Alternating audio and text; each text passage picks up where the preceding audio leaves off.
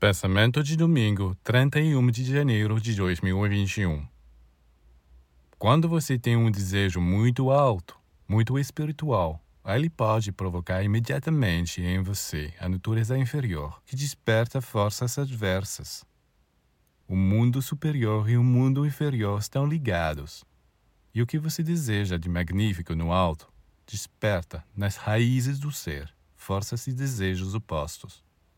É claro que no discípulo educado, iluminado, esses truques na natureza inferior triunfam com muito mais dificuldade, porque ao mesmo tempo em que ele trabalha, medita, constrói, também sabe que deve colocar ao seu redor seres que o guardem e o protejam.